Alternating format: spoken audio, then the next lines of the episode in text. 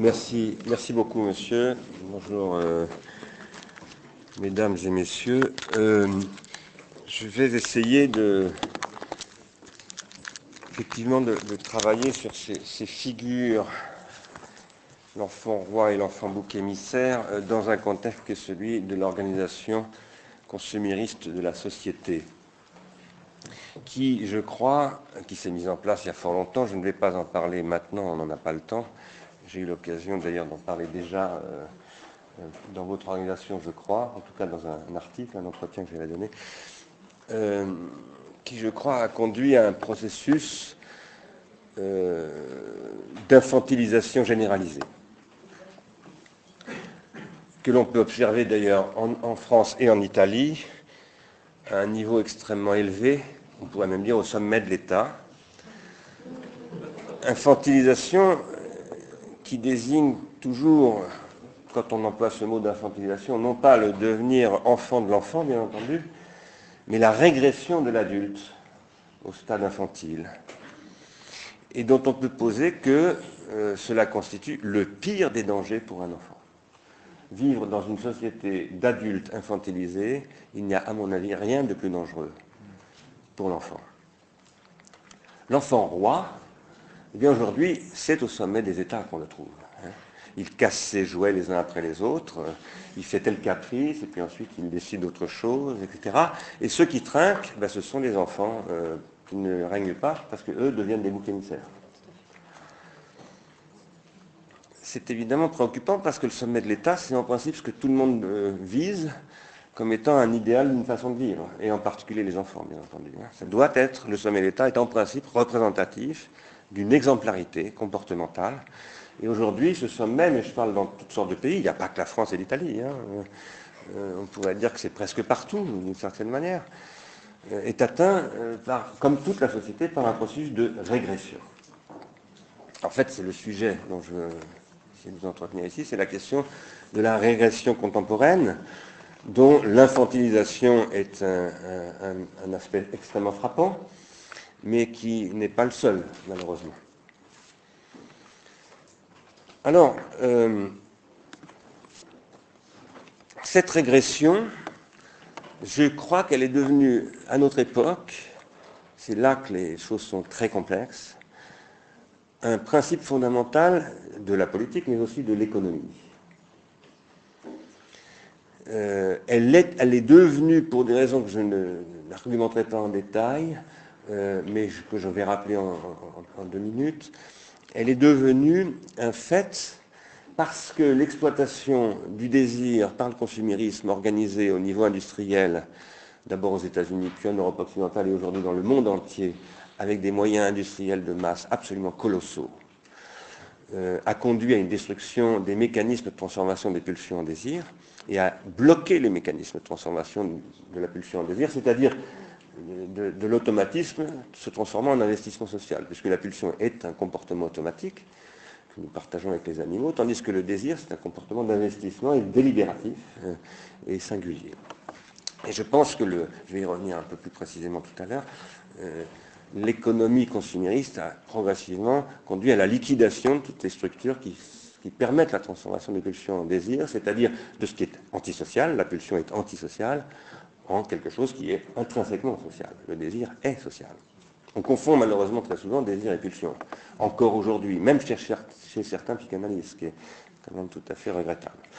Cet euh, état de fait, euh, que je soutiens, que bien entendu on peut me contester, euh, fait l'objet de très nombreuses dénégations.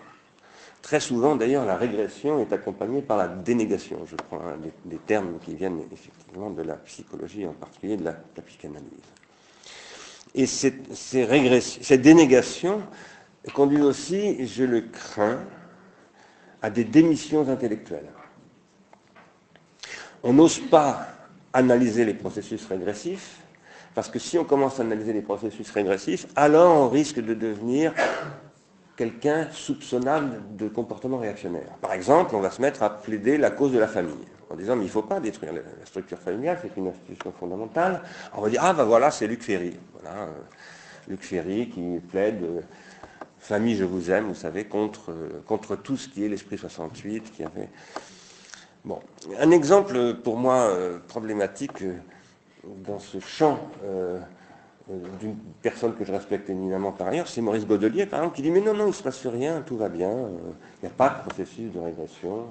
Il n'y a aucun danger sur, sur ces... Ou bien c'est quelqu'un que vous connaissez, qui est Maître Henri Leclerc, qui a d'ailleurs été mon avocat, qui est un très grand, un, très grand avocat d'assises, que je connais un petit peu, et que j'ai entendu, j'ai lu un article de lui, il n'y a pas très longtemps, disant non, non, c'est pas vrai, il n'y a pas de comportement euh, qui échappe au contrôle, etc. Mais bien sûr que oui, qu'il y en a. Et ce n'est pas en niant qu'il y en a que l'on va euh, pouvoir combattre les propositions juridiques régressives euh, ça n'est certainement pas en niant la réalité qu'on peut s'opposer à une façon d'aggraver la réalité. Je ne suis pas du tout d'accord avec Maître Leclerc, qui soutient que rien n'a changé dans le comportement des, enfants et des adolescents. Bien sûr que oui, que beaucoup de choses ont changé. D'ailleurs, ça n'arrête pas de changer depuis l'origine de l'humanité. L'humanité change. Et en ce moment, elle régresse. Cette régression dont les enfants font les frais, parce que nous, les adultes, régressons, et il y a un ordre de causalité, et je pense qu'il faut le poser comme tel, euh, il conduit à une régression juridique. Cette régression euh, politique, euh, pardon, pardon, cette régression économique engendre une régression politique qui elle-même engendre une régression juridique. C'est évidemment inévitable puisque la fonction du politique, c'est avant tout d'être un législateur et en tant que législateur, et donc qu'il prononce la loi, qu'il énonce la loi, qu'il la propose, eh bien, s'il est régressif lui-même, il conduit forcément une régression euh, du côté de la loi. Et euh, cette régression, euh, elle a aussi des aspects psychiques et des aspects de vocabulaire extrêmement intéressants, comme par exemple on parle de décomplexion, il faut décomplexer un certain nombre de choses. Ben voilà, ça serait intéressant d'analyser qu'est-ce que veut dire décomplexer? Et ça c'est une, très très mauvaise, une des pires manières de comprendre ce que c'est que la cure psychanalytique, c'est de croire qu'elle va décomplexer celui qui a un complexe. En aucun cas, la cure psychanalytique ne décomplexe celui qui a un complexe. Le complexe est constitutif du social. C'est ce qui fait que le social est d'ailleurs complexe, compliqué, et qu'on ne peut pas le simplifier, et cette simplification-là s'appelle le populisme. Aujourd'hui, c'est ça ce processus qui s'exerce sur le système juridique. Et euh, il s'exerce d'une manière extraordinairement complexe et retorse. Euh, et il s'exerce contre lui-même d'une certaine manière, parce que je soutiens en tout cas que certains responsables, très hauts responsables politiques, par exemple M. Berlusconi en Italie, euh, constituent, euh, un processus de discrédit contre la figure du politique même, parce qu'ils occupent cette, position politique pour discréditer le politique lui-même. Il s'agit, chez ces acteurs politiques, de ruiner le politique lui-même, c'est-à-dire le droit. Parce que le politique, c'est d'abord le droit. Il s'agit en particulier de, nier la distinction entre majorité et minorité. Au sens, j'emploie ces termes au sens d'Emmanuel Kant d'abord, au sens où pour Emmanuel Kant, euh, la majorité est un état euh, politique qui se gagne aussi euh, en, passant à l'âge adulte et qu'on ne peut pas séparer ces questions-là, politiques, politique des âges et aussi majorité au sens où Condorcet pose la majorité comme un exercice démocratique avec des lois majoritaires. Alors, vous savez certainement, tout le monde a entendu parler de ce chiffre assez éloquent qui a circulé depuis déjà presque deux ans, diffusé par euh, le cabinet BVA que 43% des actes d'achat sont prescrits par les enfants. Euh, c'était il y a deux ans, c'est peut-être plus maintenant. Qu'est-ce que ça signifie? Dans une société consumériste où l'acte d'achat est l'acte fondamentalement euh, social, où il n'y a pratiquement plus que ça comme acte social, puisque tout est à vendre, ça signifie que les modes de vie sont prescrits par les enfants et je dirais déterminés par les enfants, mais non pas décidés par les enfants. Ils ne peuvent pas être décidés par les enfants parce que pour prendre des décisions, il faut être majeur. Précisément, un enfant ne décide pas de quelque chose. Et c'est ça la question de la majorité chez Kant. C'est-à-dire que pour pouvoir prendre des décisions, il faut avoir accédé à un niveau que Kant appelle la majorité, et qui s'appelle aussi la raison. L'accès à une certaine raison, qui est une certaine économie comportementale. qu'il s'agit de court-circuiter dans le modèle consumériste, c'est justement la majorité. Parce que la majorité est critique, elle est résistante aux injonctions du marketing, par exemple, et du coup, il faut l'infantiliser pour elle-même la discréditer. C'est un processus systémique. Ça n'est pas du tout une volonté délibérée euh, et, malfaisante par, euh, euh, par, pure méchanceté, mais c'est une nécessité du système. Le système doit faire tomber toutes les barrières qui qui, empêche une circulation des marchandises et une rotation des stocks les plus rapides possibles. Et du coup, il y a un processus qui se met en place, lentement mais inéluctablement, de discrédit porté non seulement sur la fonction politique du plus haut niveau, mais sur la majorité, et en particulier la majorité des parents. Discrédit aux yeux des enfants. Et euh, cette, parentalité, comme on l'appelle parfois dans le monde de la psychologie, devient incapable de jouer son rôle, parce qu'elle a face à elle des organismes colossaux, des entreprises audiovisuelles énormes, et maintenant toute une partie de l'Assemblée nationale d'ailleurs, qui, euh, les, dévalorisent hein, d'une manière systématique, certains par des processus de marketing très complexes, d'autres par des discours dont je vais parler tout à l'heure, et du coup, incapable de jouer son rôle, elle devient impuissante.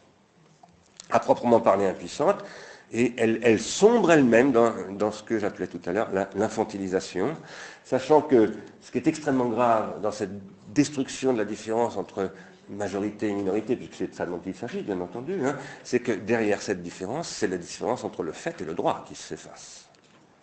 Car ce, à quoi donne accès la majorité comme capacité de responsabilité citoyenne, raisonnable, etc., c'est de faire la différence entre le fait et le droit. De fait, nous sommes tous des brutes, nous sommes tous des barbares, nous sommes tous pulsionnels.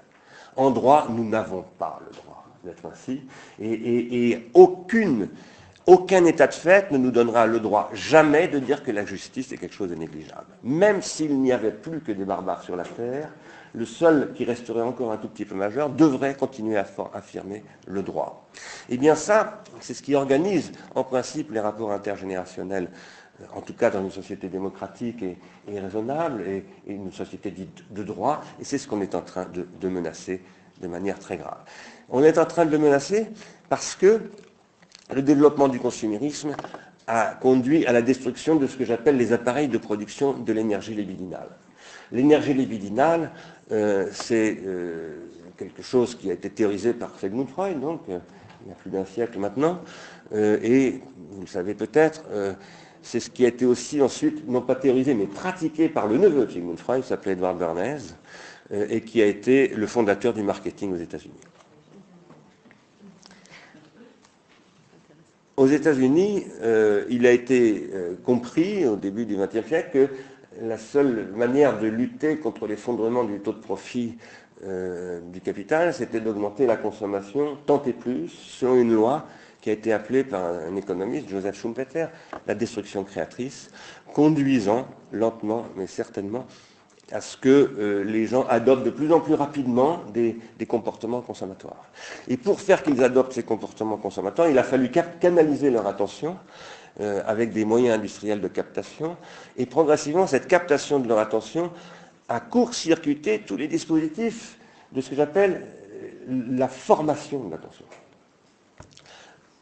Vous savez, les juges pour enfants doivent le savoir encore mieux que n'importe quel parent, j'en suis un, j'ai quatre enfants, vous savez que euh, le travail d'un parent, le rôle d'un parent, c'est de former l'attention de son enfant au sens où il s'agit de canaliser toute cette énergie extraordinairement euh, prometteuse mais destructrice que représente un enfant.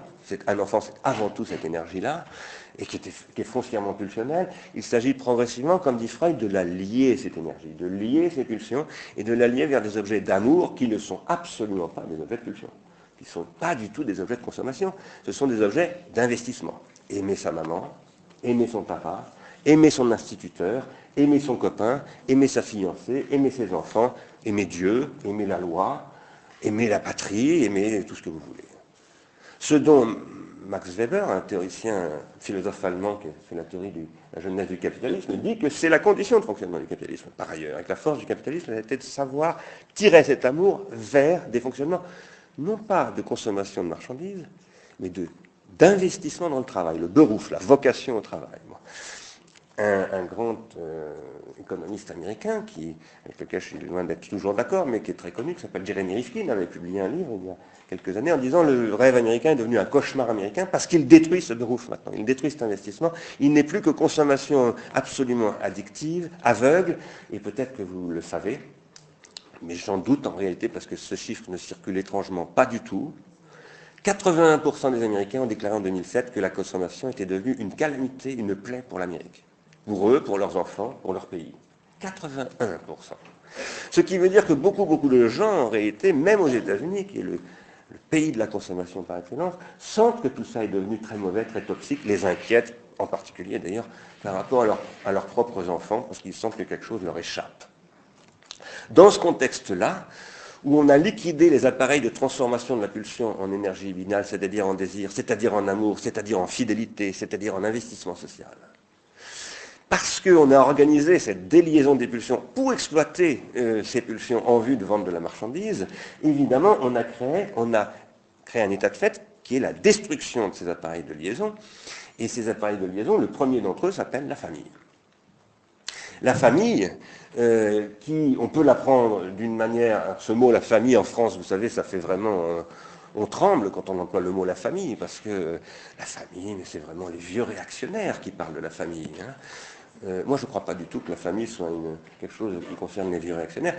Il y a une manière de, parler de la famille, une manière qu'on appelait autrefois bourgeoise de parler de la famille, il y a aujourd'hui une manière mafieuse d'ailleurs de détruire la famille. Dans les mafias, on vous dit la famille, ça compte plus. Maintenant, c'est la mafia qui compte. Ce sont les liens de la mafia qui sont plus importants que les liens familiaux. Tu dois pouvoir tuer ton père et ta mère si tu es un bon mafieux. Et, donc, euh, la question, c'est en fait les conditions dans lesquelles c'est la mort du lien. Si on en croit le psychologue Bowlby, anglais, qui a travaillé sur les enfants orphelins euh, à Londres, enfants dont les parents étaient tués par les bombardements euh, nazis, etc., et qui les a observés très longuement et qui a écrit un bouquin absolument formidable sur l'attachement et la perte. Si on en croit Donald Winnicott, qui est beaucoup plus connu et qui a théorisé l'objet transitionnel, mais si on en croit Freud, et si on en croit n'importe quel psychologue euh, ou psychiatre euh, qui fait son travail correctement, un enfant ne peut pas se passer d'une relation parentale. C'est absolument impossible. Absolument impossible. Y compris dans une institution spécialisée, pupille de la nation, etc., où il faut ce, que, ce que Winnicott décrit comme étant la mère de substitution, il faut une mère de substitution, bien entendu. Et donc, il n'y a pas de possibilité d'élaboration d'un désir à partir de la pulsion sans l'appareil familial, alors que cette famille soit la famille bourgeoise ou que ce soit une autre forme de famille, c'est impossible. Des gens l'ont nié, Staline par exemple a nié ça. Mais bon, euh, les nazis aussi d'ailleurs. Ce sont des régimes totalitaires. Donc, euh, sous prétexte de, ne pas vouloir euh, revenir à des figures réactionnaires, on dit on ne va pas critiquer ce processus que le marketing produit de destruction de, l'espace familial comme formation, transformation de la pulsion en désir.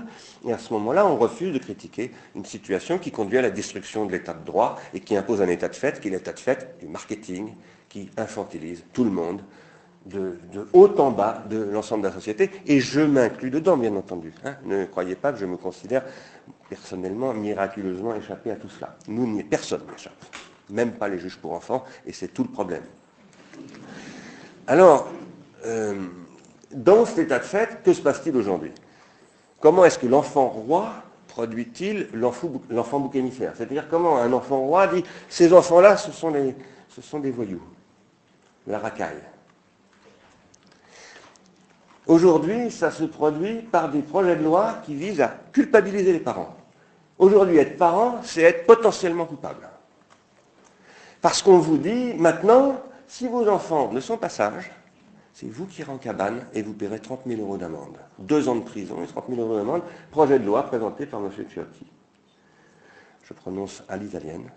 Euh, qui consiste à dire que les coupables, ce sont les enfants. Et que si les enfants sont coupables, c'est parce que leurs parents sont coupables. Sauf que ce qu'on oublie de dire, c'est que ces parents, on les a mis dans l'impossibilité de faire leur travail. Et non seulement on, les a mis dans l'impossibilité, mais on leur dit de ne surtout pas le faire. Parce qu'on fait une espèce de délégation de service public qui consiste à confier la responsabilité des enfants à la télévision, à tous ces systèmes eux-mêmes euh, au marketing et non pas aux parents. On a court-circuité le rôle des parents et ensuite on, menace les parents de les envoyer en prison. Deux ans de prison, 30 000 francs d'amende en France. Vous voyez, c'était le projet de loi. C'est pas passé, non, non, bien entendu, mais, mais, mais oui, mais c'est quand même ce qui est dans l'air. Hein, c'est ce qui est dans l'air, et c'est un exemple que je donne parmi beaucoup d'autres que vous connaissez et que je ne connais pas, parce que moi je ne suis pas du tout un professionnel de l'éducation, d'un processus qui consiste à détruire le privilège de majorité. Ce que j'appelle le privilège de majorité, c'est que tout être majeur a le privilège, au, vieux sens du terme, c'est-à-dire à la, la loi, euh, l'accès euh, au droit, au droit, hein, le privilège, d'exercer sa majorité sur qui, en l'occurrence, sur les mineurs. Privilège voulant dire ici un droit et une obligation. Pas le droit de donner des fessées, mais le droit de dire tu es un enfant, ça tu ne peux pas le faire. Ça tu ne peux pas le faire, non, tu n'auras pas de bonbons, non, tu ne. etc. Bon. Ça, c'est quelque chose qui a été remis en cause. Euh, alors là, pour le coup, malheureusement, c'est fait euh, par Mme Dati, lorsqu'elle a remis en cause euh, l'excuse de minorité. Face à l'excuse de minorité, il y, a, le privilège de majorité. C'est le système kantien, mais c'est le système du droit, d'un droit moderne. Euh, et c'est sur cette base-là que doit être basé un, droit de l'enfant. Euh, un droit de l'enfant qui n'a pas les obligations du droit euh, dont on parle. alors, qu'est-ce qui se passe qui fait que on a l'impression qu'aujourd'hui le système juridique est pris dans un processus de régression, à tel point que même les anthropologues et les très grands avocats ont l'air dire non, non, il ne se passe rien, tout va très bien, Madame la Marquise. Eh bien, il se passe que nous sommes en train de vivre aujourd'hui, avec cette évolution consumériste, quelque chose qui relève, et c'est une évolution systémique, je dis bien systémique au sens où on a parlé d'ailleurs de crise systémique de la finance mondiale, et au sens où René Passet, qui est un économiste, qui a écrit L'économique et le vivant, parlait euh, d'une crise systémique inévitable du modèle de croissance euh, occidental, c'était en 1979, et il décrivait pas mal de choses qui se sont passées en 2008 c'est-à-dire 29 ans plus tard. Et il disait, euh, inévitablement, ce système conduit à produire des passages aux limites. Cette expression de passage aux limites, là, il ne l'emploie pas du tout dans le sens de la psychanalyse ou du borderline, il l'emploie dans le sens de la théorie des systèmes. En théorie des systèmes, un passage, à limite, au passage aux limites, c'est ce qui se produit lorsqu'un système, dynamique, hein, là je parle de système dynamique, par sa propre dynamique, en arrive au stade où il détruit les, conditions de fonctionnement de, son propre fonctionnement. Parce que pour pouvoir continuer à fonctionner, il est obligé de détruire les conditions, alors à une échéance plus ou moins longue, de son fonctionnement. Par exemple, aujourd'hui, pour fonctionner, le système industriel mondial est obligé d'épuiser les ressources en hydrocarbures et à un terme, il, bah, y a une limite, donc il va, il va forcément s'effondrer s'il n'est pas capable d'élaborer un autre système entre-temps. Ce, que, euh, ce qui se passe avec la démographie, nous dire on n'est pas ça, c'est pareil. Il y a un processus d'explosion démographique qui fait qu'il y, a, il y a des choses qui sont insoutenables parce que les, croissances sont devenues, et c'est ce qu'il appelle des croissances hyper exponentielles, c'est le taux de croissance qui devient exponentiel lui-même. Donc c'est quelque chose de totalement ingérable et ça fait exploser la cohérence du système. Un système juridique, il est pris dans un système politique, un système économique, un système familial, un système linguistique, un système religieux, etc. etc. Et tous les, faits humains sont des faits systémiques qui sont pris dans d'autres systèmes. Tout ça est lié. Si on n'analyse pas l'ensemble, on ne comprend rien. Quand on est dans des processus systémiques de ce type-là. Aujourd'hui, c'est l'ensemble qui est en crise. Et il est en crise non seulement pour les raisons que décrit René Passet, explosion du passage, passage aux limites dans le domaine démographique, passage aux limites dans le domaine des hydrocarbures, passage aux limites dans toutes sortes de domaines, dont le domaine financier. Ça, il n'avait pas vu. Mais là, maintenant, nous l'avons, nous, très très bien vu, malheureusement. Et ça n'est pas du tout fini. Le moment où l'investissement devient purement spéculatif et ne peut pas être autre chose que spéculatif, c'est extrêmement dangereux parce que c'est un système qui n'est plus capable d'investir, par exemple, en disant oui, il faudrait passer autre chose que l'hydrocarbure, donc on va investir et pas gagner de l'argent tout de suite. Je soutiens pour ma part que ça, ça aussi, ça crée un passage aux limites au niveau du système psychosocial. Et je dis bien psychosocial parce que je ne crois pas qu'on puisse séparer le psychique du social, ni l'inverse. Même si depuis la fin du XIXe siècle, l'organisation de l'université, selon la théorie des facultés, a conduit à une faculté de psychologie, une faculté de sociologie, une faculté de géographie, etc., une faculté d'économie, en réalité, ces phénomènes sont absolument indissociables. Et évidemment, la psyché d'un enfant, par exemple, pour revenir euh, à, notre sujet fondamental, eh bien, la construire, c'est la socialiser. C'est-à-dire que faire un travail psychique avec l'enfant, c'est faire un travail sociologique et pas simplement psychologique. Et on ne peut pas, séparer ces deux choses. Mais si le social est lui-même traversé de part en part par l'économique, alors il faut arriver à articuler ce que j'appelais tout à l'heure euh, la production d'énergie libidinale, c'est ce que Freud appelait l'économie libidinale, avec l'économie des subsistances, avec l'économie du renouvellement de mon stock de molécules d'eau, euh, mon accès à l'oxygène, bref, les conditions vitales de, mon existence et de l'existence d'une société. Et ça, ça suppose d'articuler euh, ces deux économies. Je pense que le droit sert à ça. Je pense que le droit est un espace de régulation de ces deux dimensions-là. Aujourd'hui, bien entendu, beaucoup plus qu'avant. Chez les Grecs, c'est des questions qui ne se posent même pas. Les Grecs considèrent que l'économie, ça n'existe pas. Ça existe, mais c'est le problème des esclaves. Ça ne les intéresse absolument pas. Donc la conception grecque du droit, qui est notre point de départ, ne se pose absolument pas à ce type de questions. Les Romains commencent un petit peu à se poser ces questions. Mais c'est surtout le droit tel que nous le connaissons depuis les Anglais, depuis Montesquieu, etc., qui lui va véritablement poser ce problème. Et à partir, du moment où la société devient industrielle et où l'industrie est ce qui va reconfigurer les comportements individuels, parce que c'est ce à quoi on arrive au XXe siècle avec le neveu de Sigmund Freud, alors on ne peut absolument plus comprendre quoi, quoi, que ce soit à ce qui se passe dans le champ du droit et de la pression qui est exercée par le monde économique sur les députés en particulier pour faire évoluer le droit, dans un sens ou dans un autre, si on n'inscrit pas les questions d'économie libidinale et les questions d'économie industrielle euh, dans une étroite relation. Actuellement, le passage aux limites que, que nous connaissons conduit à la destruction de l'appareil psychosocial et donc de l'appareil juridique qui est en quelque sorte une espèce de méta-appareil psychosocial, porté au niveau de la nation et au niveau de la responsabilité collective qui s'exprime dans ce qu'on appelle des lois.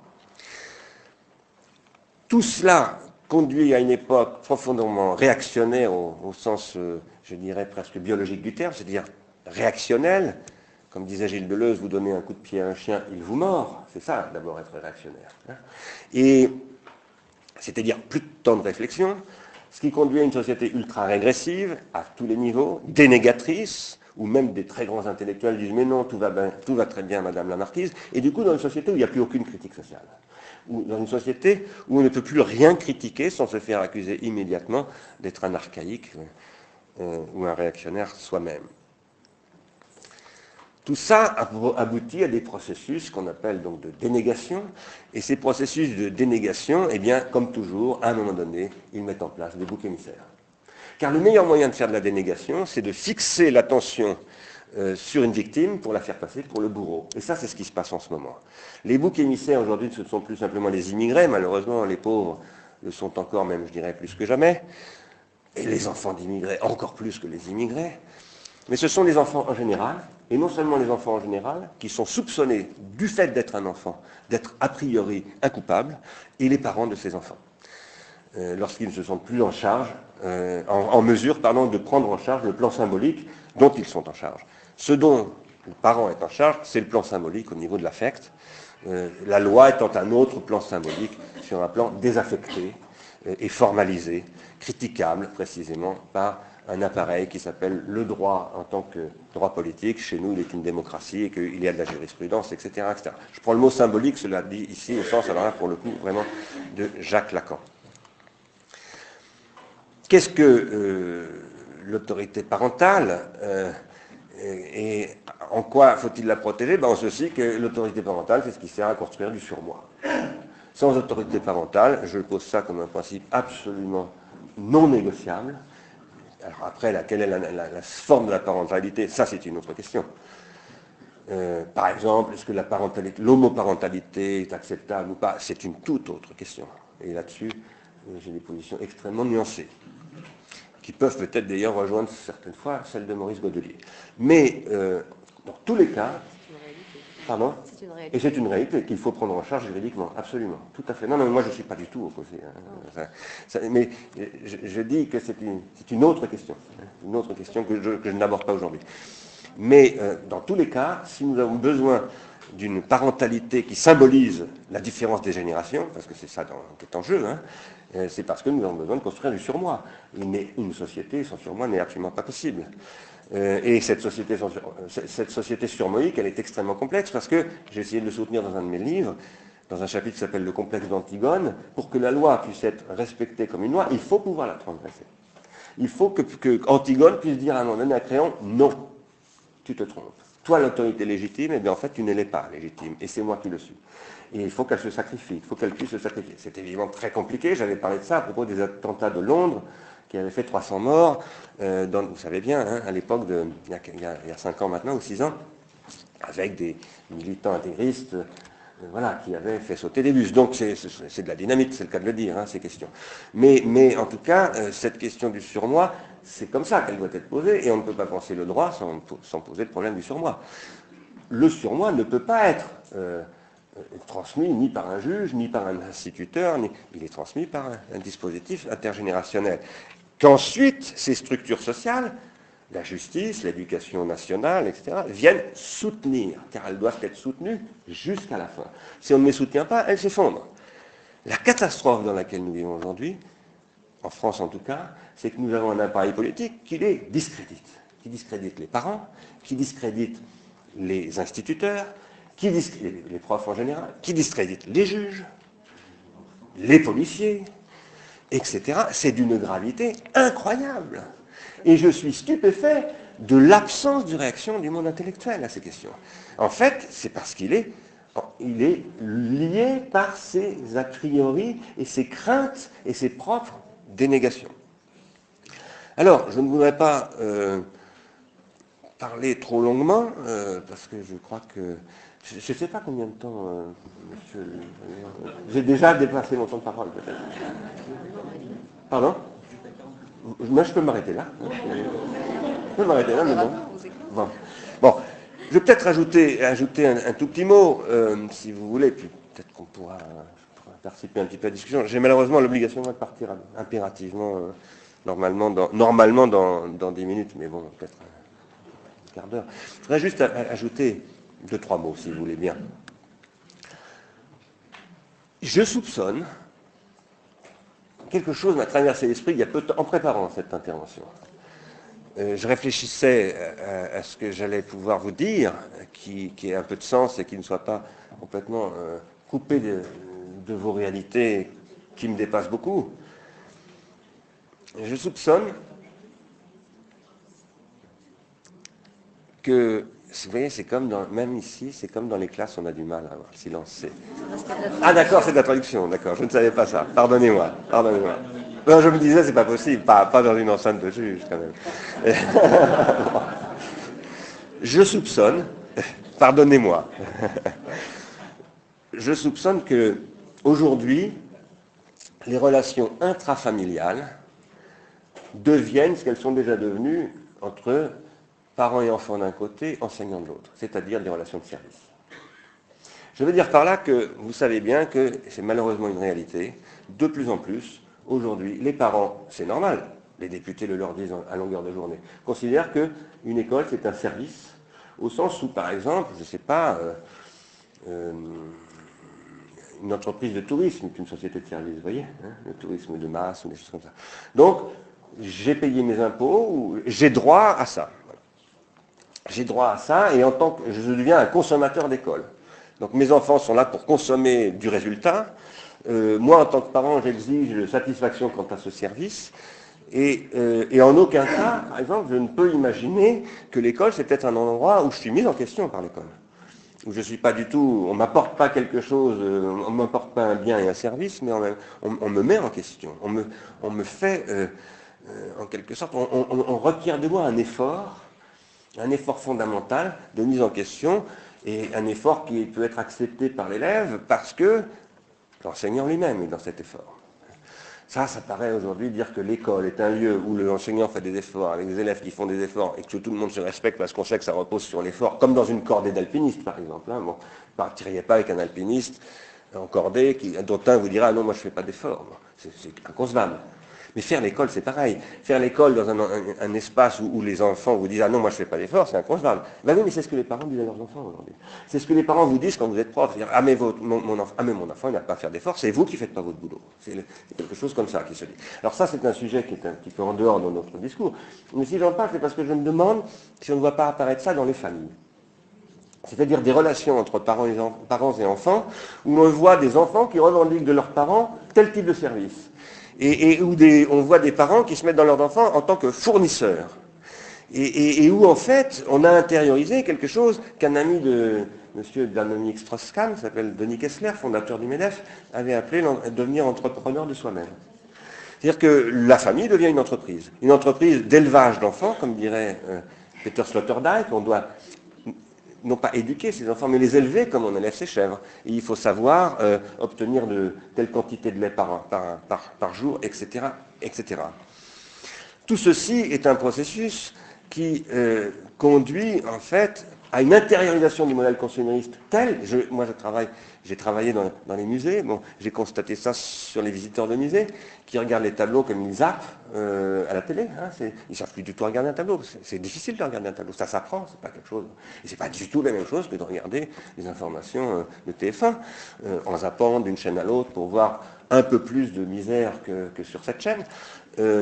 et ça, c'est ce que tout le modèle juridique je crois qu'on en a parlé avant, moi, j'étais pas là malheureusement, mais tout le et vous en avez parlé, monsieur, tout le modèle, juridique qu'on essaye de nous imposer, qui est en fait un modèle ajuridique pour moi, sans droit, où on essaye de liquider ce qui constitue à proprement parler le droit, eh bien, est en train de s'adapter à cet état de fait consumériste où chacun doit devenir entrepreneur de lui-même en se moquant des autres, parce que l'entrepreneur de lui-même, c'est celui qui se moque des autres qu'il ne sait pas, c'est qu'en se moquant des autres, il se moque de lui en réalité, de lui-même, parce qu'il est quand même un être social et on ne peut pas vivre euh, longtemps hors de toute société. Tout à l'heure, d'ailleurs, on a rencontré un taxi qui nous a emmenés ici avec mon épouse et qui nous a dit qu'il était parti, il avait ramassé un gros paquet d'argent en tant que DRH licencié par un grand groupe, et puis il s'est aperçu qu'en fait non, c'était pas, il avait la belle vie, il vivait au Brésil avec de l'argent, puis il s'est aperçu que non, ce n'était pas possible. Il avait besoin de société et de, travailler. Vous voyez, c'est intéressant.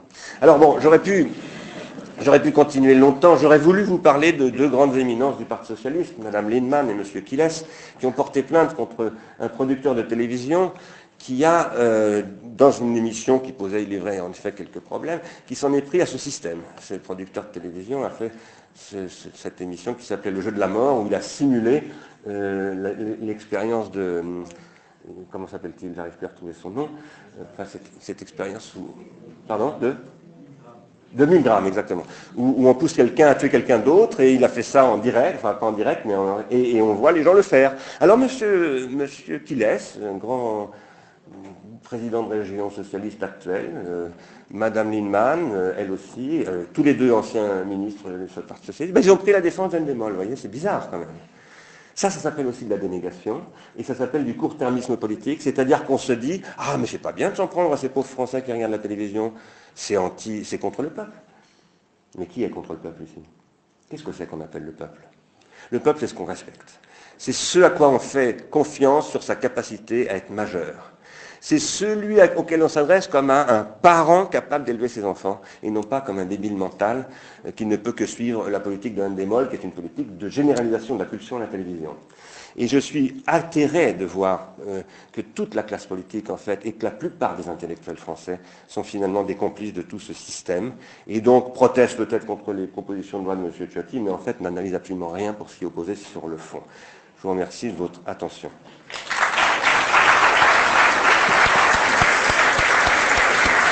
Il faut l'allumer, oui. Oui. Il fait quand même l'hypothèse depuis quelque temps qu'aucun gouvernement n'a intérêt à avoir une justice qui fonctionne, hein, que ce soit de la droite ou de la gauche, et je voulais savoir ce que vous en pensiez de cette hypothèse. Redoutable question, redoutable question. Il faudrait se poser la question de l'intérêt. Moi, la question de l'intérêt, je je la temporalise toujours. Mon intérêt à court terme est rarement mon intérêt à long terme. Ça arrive, mais c'est très très rare. Bon, c'est certain que mon intérêt à court terme de respirer de l'oxygène est aussi mon intérêt à long terme. Là-dessus, il n'y a pas de problème. Mais euh, pour beaucoup de choses, euh, euh, c'est beaucoup plus complexe que ça. Il faut inscrire les intérêts dans, le temps, sur une échelle de temps. Tout simplement parce que nous vivons dans des sociétés qui se transforment en permanence. Donc les intérêts évoluent nécessairement. Et ce qui est votre intérêt aujourd'hui, ce sera peut-être le contraire de votre intérêt demain. Et peut-être qu'en cultivant, votre intérêt d'aujourd'hui, vous accumulez ce qui va vous handicaper demain. Par exemple, euh, vous accumulez des toxines ou, toutes sortes de choses comme ça. Euh, je pense qu'en politique, c'est aussi vrai. Et que toute la question est de savoir à quelle échéance de temps vous parlez. Par exemple, pour Mme Lindemann et M. Kiles, si leur échéance de temps, c'est la prochaine élection présidentielle, peut-être qu'ils n'ont pas tort. Moi, je pense qu'ils ont tort en réalité. Parce que je pense que les politiques qui aujourd'hui seraient capables de vraiment être appréciés par les Français, ce sont les politiques qui s'intéressent à l'intelligence des Français au niveau le plus exigeant. Mais évidemment, pour faire ça, il faut être capable d'être soi-même très intelligent. Donc ça suppose de travailler et pas simplement se contenter de lire les chroniques des journaux euh, en se disant comment je m'adapte à la dernière, euh, au dernier discours du journal Le Point ou de, l'Humanité ou je ne sais quoi. Alors, dans un temps politique où on va cultiver non pas sa carrière politique, mais les idées qu'on défend dans le temps. Je pense qu'à long terme, le politique euh, a intérêt à soigner le long terme, donc la loi, donc le droit. Bien entendu, ce dont vous m'avez parlé, c'est du gouvernement. Et ce n'est pas la même chose. Vous voyez, actuellement, il y a des primaires qui se préparent, paraît-il, à gauche. Je pense que c'est une catastrophe, parce que c'est délégué aux, citoyens un travail qui aurait dû être fait par un parti. Je ne suis pas du tout au Parti Socialiste, moi, hein, mais je suis dans aucun parti d'ailleurs. Mais ce que je veux dire, euh, c'est que c'est un peu pareil ce qui s'est passé à l'UMP il y a quelques années avec M. Sarkozy, et c'est ce qui se passe dans tous les partis, y compris le Parti communiste aujourd'hui. Il n'y a, absolument plus aucune théorie, il y a simplement des systèmes. Euh, d'ailleurs, l'actuel secrétaire national du Parti communiste français, c'est l'ancien euh, secrétaire à la, communication, à la publicité du Parti communiste français. Ça en dit long. je ne dis pas ça contre lui, c'est peut-être un monsieur très bien, mais que ce soit cette fonction qui ait pris le contrôle de ce parti, c'est très éloquent.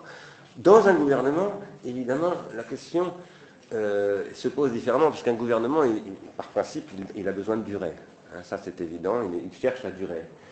Mais euh, en même temps, si le gouvernement est politisé au meilleur sens du mot, politisé voulant dire ici qu'il défend des positions sur l'avenir, euh, il doit être capable de perdre le pouvoir pour mieux le retrouver plus tard. Et à ce moment-là, un grand chef d'État, c'est quelqu'un qui va être capable de mettre en œuvre des, forces politiques qui vont être capables d'aller au-delà du... Parce que finalement, on dit toujours gouverner, c'est prévoir. Qu'est-ce que ça veut dire? Ça veut dire que gouverner, c'est produire du long terme. C'est ça prévoir. C'est prévoir à long terme. À court terme, ce n'est pas de la prévision, c'est ce qu'on appelle les opportunités dans le monde économique. Donc, euh, euh, voilà, si on considère, si on continue à croire, c'est mon cas, qu'on peut gouverner politiquement et non pas en faisant du marketing politique, ce qui n'est pas du tout la même chose, alors je pense que si malgré tout, un bon gouvernement, c'est celui qui est capable d'aller, de, défendre le droit, euh, vraiment sur le fond. Maintenant, on est peut-être dans une période très très spécifique. Parce que, non seulement on est peut-être, mais moi j'affirme que nous sommes dans une période absolument spécifique, nous sommes dans une période de crise systémique. Pas simplement de la, crise financière ou de la crise économique. Nous sommes dans une crise de civilisation systémique, ce qui est extrêmement angoissant d'ailleurs, c'est une extrême dangerosité. Et là, toutes les catégories, tous les axiomes, tous les théorèmes qui ont servi à définir euh, euh, ces processus critiques, critiques je prends au sens de discernement, hein, de, capacité de prise de décision, de délibération, comme il y en a dans des tribunaux comme ici, euh, sont entrés en crise. Crise veut dire d'ailleurs, une crise, c'est ce qui définit de nouveaux critères. Hein, c'est ce qui est en train d'élaborer de nouveaux critères. Étant donné que les critères nouveaux ne sont pas encore là et que les critères anciens ne fonctionnent plus, évidemment, les, gouvernements sont dans la panique totale et font absolument n'importe quoi. Donc on a l'impression qu'ils ont totalement perdu le nord et ils deviennent ultra pragmatiques. L'avenir, s'il y en a un, appartiendra aux politiques capables de penser ça, de le donner à comprendre à, ses concitoyens et de faire que tout à coup, de l'intelligence revienne dans le comportement politique. Peut-être que c'est inenvisageable sans que ça passe par une catastrophe sociale, par exemple l'année prochaine en France. Ça, c'est quelque chose qui nous pend au nez. Il y a d'autres. Oui Vous avez assez Non, non, mais on va laisser d'abord.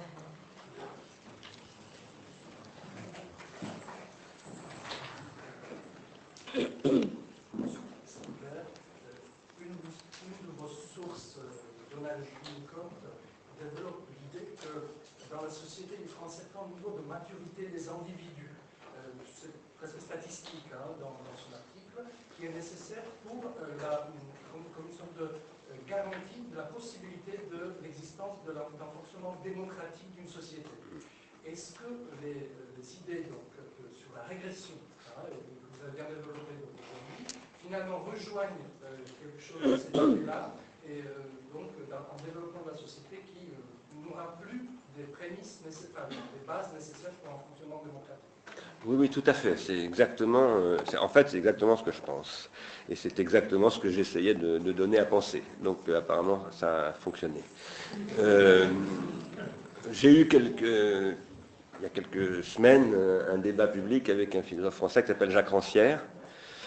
Il a été public par deux fois, puisqu'il a d'abord été dans le journal Libération. Libération avait lancé une enquête sur le populisme. Et ensuite, nous nous sommes retrouvés à cause de ce, ces articles dans le journal Libération sur un plateau de télévision tous les deux. Euh, et, Jacques Rancière fait partie, pour moi, des dénégateurs. Il dit euh, le populisme, ça n'existe pas. Euh, les gens qui disent, qui parlent de populisme, sont les gens qui n'aiment pas le peuple. Bon. Je peux comprendre très bien ça. Moi, je suis un homme du peuple, d'ailleurs. Je viens de, de ce qu'on appelle le peuple. Sauf que euh, quand on parle de populisme, on n'est pas en train de faire des dissertations sur ce que c'est que le peuple on est en train de décrire des processus régressifs. Et alors, un de ceux qui a décrit ces processus régressifs, qui était un homme réactionnaire en effet, qui s'appelait Gustave Le Bon, a été la source d'inspiration de Sigmund Freud dans Psychologie des foules, analyse du moi, et, donc Jacques Rancière arguait du fait que Monsieur Lebon, que, Gustave Lebon était un vieux réactionnaire pour dénier que les foules soient régressives. Mais une foule est évidemment régressive. C'est absolument évident. N'importe qui euh, qui a déjà vécu une situation de, de foule sait qu'une foule est régressive. C'est une évidence absolue. C'est constaté par n'importe qui. Et par n'importe quel observateur, même empiriquement, je veux dire. Or, euh, c'est d'ailleurs un des arguments des films, par exemple, de John Ford. Vous voyez, quand il y a des gens qui veulent pendre, c'est un des problèmes de la justice, justement. On va pendre, on va faire une exécution sommaire. On, a, un coupable, on va. Euh, Jacques Rancière dit non, ça, ça n'existe pas. Il n'y a pas de régression. Euh, et si je vous en parle, c'est pas pour euh, me chamailler avec M. Rancière, c'est parce que M. Rancière euh, défend pareil une certaine idée que la démocratie va très bien. Moi, c'est ce que j'appelle Madame la Marquise. Tout va très bien, Madame la Marquise. La démocratie va bien, les enfants, il n'y a aucun problème, euh, le politique, ça fonctionne, tout va bien, il n'y a aucun problème. Le nucléaire, c'est pas un problème. Non, il n'y a aucun problème. C'est de la démission. Ça s'appelle de la démission politique et de l'immaturité. Et de la part de grands intellectuels de ce niveau-là, c'est absolument effrayant. Alors oui, je suis convaincu de cela. En fait, de plus en plus, je lis Winnicott personnellement. Je me réfère à Winnicott de plus en plus comme ma référence. Euh, quand je ne comprends plus quelque chose, je vais dire du Winnicott. Voilà, parce que, je pense que c'est un homme qui a, eu par la clinique une, intelligence extraordinaire d'un nombre extraordinaire de choses, ainsi que Bowlby, ce, psychologue qui est très proche de lui. Donc je suis bien entendu d'accord. Là, je suis obligé de partir, me dit mon épouse. Je peux vous poser, vous poser une question D'accord. Ah, c'est la dernière. Euh, je, je, vous pose une question. Euh, donc je, je, suis la défenseur des enfants hein, pour quelques temps encore. Euh, je voulais juste, euh, je trouvais d'abord merci. Hein, vous avez dit bien mieux que je, je l'avais fait avant tous ces raisonnements parce que c'était mon analyse en tant que défenseur des enfants. Et euh, je voulais juste, euh, quand vous avez dit les parents deviennent des fournisseurs de services, moi ça m'intéresse parce que j'ai beaucoup travaillé, j'ai fait des consultations auprès de jeunes de 12 à 17 ans et je leur ai demandé de faire des constats et des propositions. Bon, ils sont remarquables d'ailleurs. Et sur la question par exemple de l'Internet, Internet et vie privée, euh, qui, qui, met en péril le droit fondamental au respect de la vie privée, ils ne s'en rendent pas compte d'ailleurs, ni les parents, qui sur Facebook mettent les photos de tous leurs enfants sous toutes les formes, etc. Et les enfants ont dit, les adolescents ont dit, euh, c'est un, nouveau territoire, en fait, c'est notre territoire, c'est là où ils vivent pendant des heures et des heures, et là, les parents ne sont pas là pour nous fixer nos limites. Et c'est très intéressant parce que beaucoup de, de, délits, voire plus, enfin, d'actes contraires à la loi sont commis par des enfants à travers les nouvelles technologies. Et ils ne mesurent pas que ça peut être l'origine d'un acte qui va les amener devant un juge, mais les parents non plus, et personne finalement. Et donc on croit qu'en fournissant des services, d'ordinateurs, etc., en les laissant dans leur chambre, on est tranquille. Et en fait, on est devant des enfants qui peuvent commettre des actes graves dont ils ne comprennent pas, parce que taper sur quelqu'un, ils comprennent que c'est pas bien. Mais diffuser la photo de sa copine à, poil ou en train de faire l'amour, euh, euh, il n'est pas tout à fait sûr que ce soit vraiment grave. Et ce qui est vraiment intéressant, c'est qu'on a le sentiment aussi, et ça correspond sûrement à tout, c'est tellement accéléré que personne ne comprend euh, qu'il y a un lieu qui, où, pour la première fois dans l'histoire sans doute de toutes les générations précédentes, des parents ne savent pas dire à leur enfant quoi faire sur un territoire parce qu'eux-mêmes l'ont pas exploré comme parents. Voilà, c'est moi ça Ça, c'est une question extrêmement importante, dont d'ailleurs nous parlerons cet après-midi à l'association Ars Industrialis, parce que je voudrais vous préciser que je suis président de l'association Ars Industrialis, et c'est en tant que tel que je suis venu aujourd'hui. Euh, et euh, cet après-midi, nous allons faire une session au théâtre de la Colline, euh, qui est consacrée à ce que nous appelons les technologies relationnelles. Euh, les technologies no- numériques, d'une façon plus générale, sont en train, vous savez qu'on parle de génération du numérique, les natifs du numérique, moi, j'aime bien rappeler à, ma génération que nous, nous sommes des na- natifs de l'analogique. Ça a aussi transformé nos comportements. Il faudrait. Alors, c'était moins rapide peut-être moins saisissant. hein. Nous n'avons pas transformé en, trois ans. Nous n'avons pas fait la troisième communauté mondiale sur Facebook avec l'audiovisuel, mais néanmoins, ça a eu de très très grands effets. Et surtout, puisque là, je suis devant une enceinte de, juges et de, juristes.